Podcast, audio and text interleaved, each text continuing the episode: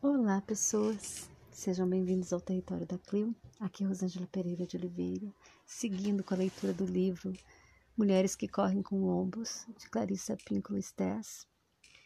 Continuamos no capítulo 5, falamos sobre a doação da lágrima. Enquanto o pescador dorme, uma lágrima se solta do canto do seu olho. A mulher esqueleto percebe, sente uma sede imensa, se arrasta desajeitada até ele para beber do seu olho. Nós nos perguntamos com que ele estava sonhando, que poderia produzir uma lágrima dessas. As lágrimas detêm poder criativo. Nas mitologias, o surgimento das lágrimas provoca uma criação imensa e uma união sincera. No folclore das ervas, as lágrimas são usadas como um aglutinante para aprender elementos, unir ideias, reunir lágrimas. Opa, reunir almas. As lágrimas são usadas para reunir almas. Nos contos de fada, quando as lágrimas brotam, elas espantam ladrões ou provocam inundações nos rios. Quando são salpicadas, invocam os espíritos. Quando derramadas sobre um corpo, curam lacerações e restauram a visão. Quando tocadas, causam concepção. Quando se chegou até este ponto no relacionamento com a natureza da vida, morte e vida, a lágrima vertida é a lágrima da paixão e da compaixão combinadas, por si mesmo e pelo outro. É a lágrima mais difícil de ser derramada, especialmente para os homens e certos tipos de mulheres calejadas pela vida urbana. Esta lágrima da paixão e da compaixão surge, na maioria das vezes, depois da descoberta acidental do tesouro, depois da perseguição apavorante, depois do esqueleto ter se desembaraçado. Pois é uma combinação desses atos que gera a exaustão, a derrubada das defesas, o exame de si mesmo, o despir-se até os ossos, o desejo tanto de conhecimento quanto de alívio. Tudo isso faz com que a pessoa investigue o que a alma realmente quer e chore pela perda pelo amor de ambos. Tão certo quanto o fato de a mulher esqueleto vir à tona, agora esta lágrima, esse sentimento do homem também chega à superfície. Ela é uma aula de amor a si mesmo e ao outro. Despido agora de todos os espinhos, anzóis e facas do mundo diurno, o homem atrai a mulher esqueleto para se deitar a seu lado, para beber e se nutrir com seu sentimento mais profundo. Nessa sua nova forma, ele é capaz de saciar a sede do outro. O espírito da mulher esqueleto foi invocado pelo seu pranto. Ideias e forças de partes remotas do mundo psíquico unem-se no calor da sua lágrima. A história do símbolo da água como criador, como caminho é antiga e variada. A primavera chega como uma chuva de lágrimas. A entrada para o mundo subterrâneo ocorre como uma cascata de lágrimas, uma lágrima percebida por uma pessoa bondosa, é compreendida como um pedido de aproximação. E assim chora o pescador, e a mulher se aproxima um pouco mais. Sem aquela lágrima, ela continuaria sendo só ossos. Sem aquela lágrima, ela nunca despertaria para o amor. A lágrima de quem sonha surge quando aquele que virá a ser um amante se permite sentir seus próprios ferimentos e curá-los, quando ele se permite ver a autodestruição provocada pela perda da sua fé na bondade do self, quando ele se sente isolado no ciclo protetor e revitalizante da natureza da vida, morte e vida. É então que ele chora por sentir sua solidão, uma imensa saudade daquele local psíquico, daquele saber primitivo. É assim que o homem se cura e que aumenta sua capacidade de compreensão. Ele assume a função de criar seu próprio remédio. Ele assume a tarefa de alimentar o outro instinto com suas lágrimas, ele começa a criar. Amar o outro não basta. Não basta não ser um estorvo na vida do outro. Não basta dar apoio, estar disponível quando necessário e tudo mais.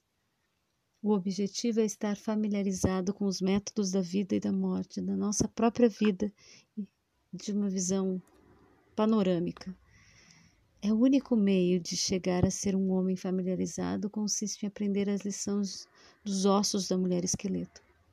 Ela está esperando pelo sinal de sentimento profundo, porque por aquela única lágrima que diz: Admito o ferimento.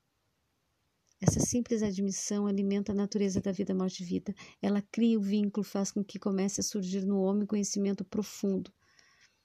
Todos nós já cometemos o erro de pensar que uma pessoa ou outra podia ser a nossa cura. Nossa emoção, nossa realização. Leva muito tempo para se descobrir que isso não existe. Especialmente porque pomos o ferimento na parte externa em vez de ministrar a cura dentro de nós. Talvez não exista nada que uma mulher deseje mais que um homem do que a atitude de ele desmanchar suas projeções e encarar seu próprio ferimento.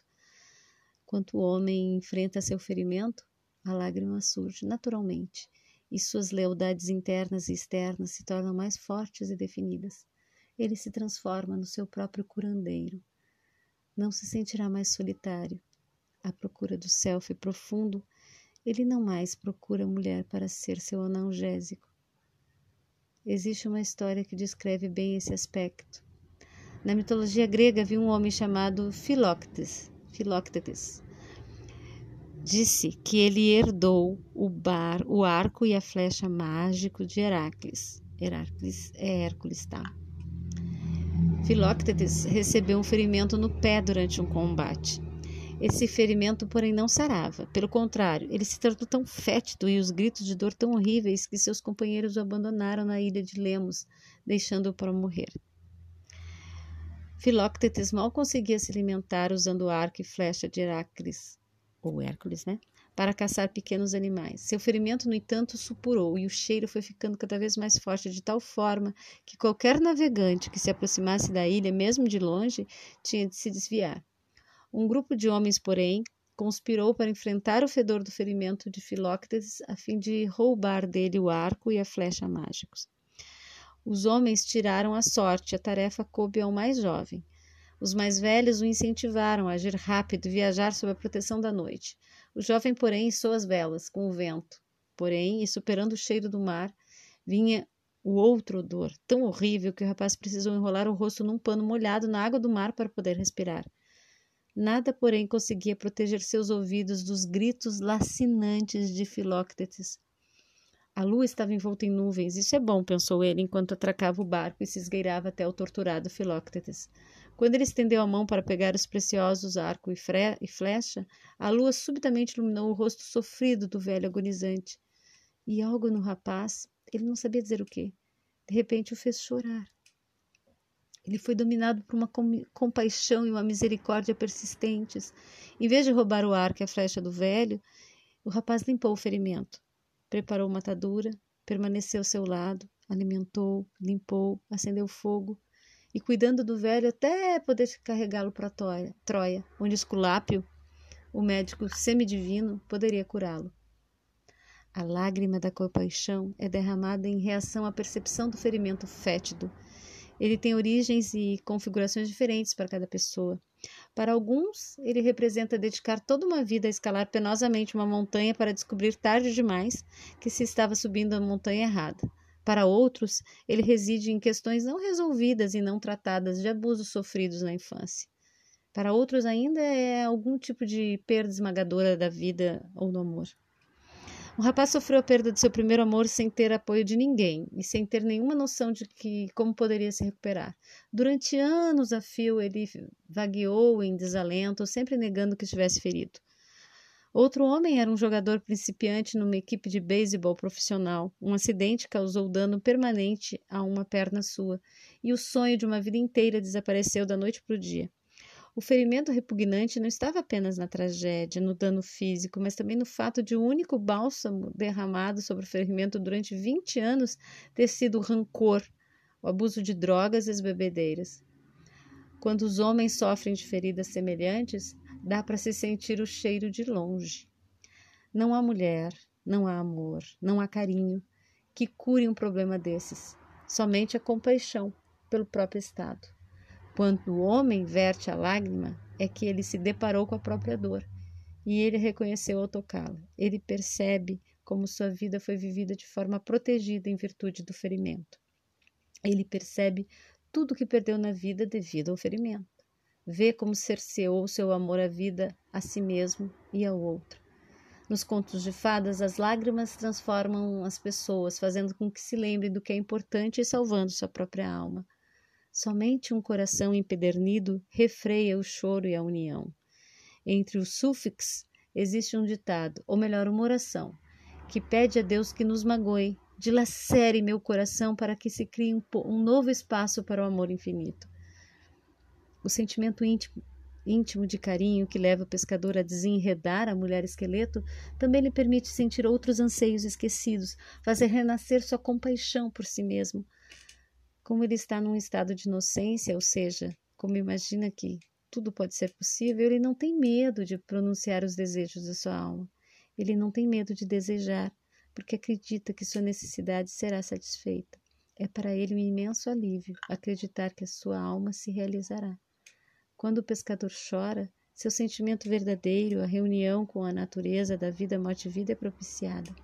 A lágrima do pescador atrai para ele a mulher esqueleto faz com que ela se sinta, com que ela sinta a sede, faz com que ela deseje participar mais de sua vida. Como nos contos de fadas, lágrimas atraem as coisas para nós. Elas consertam tudo. Elas fornecem a peça ou o pedaço que faltava. Na história africana, Cachoeiras Douradas, um mago protege uma menina escrava fugitiva, chorando tanto que as suas lágrimas criam uma cachoeira, atrás da qual a menina se refugia.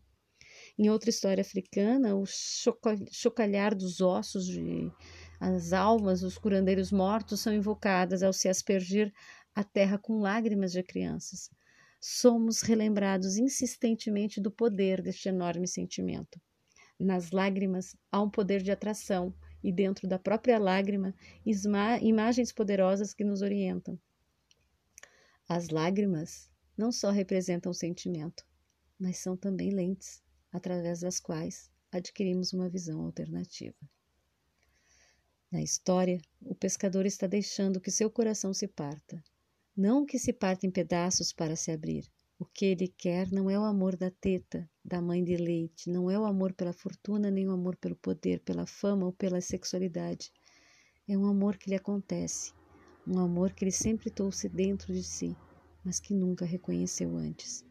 A alma do homem se estabelece em maior profundidade e nitidez à medida que ele capta esse relacionamento. A lágrima vem, ela bebe. Agora uma outra coisa vai se dissolver e renascer dentro dele.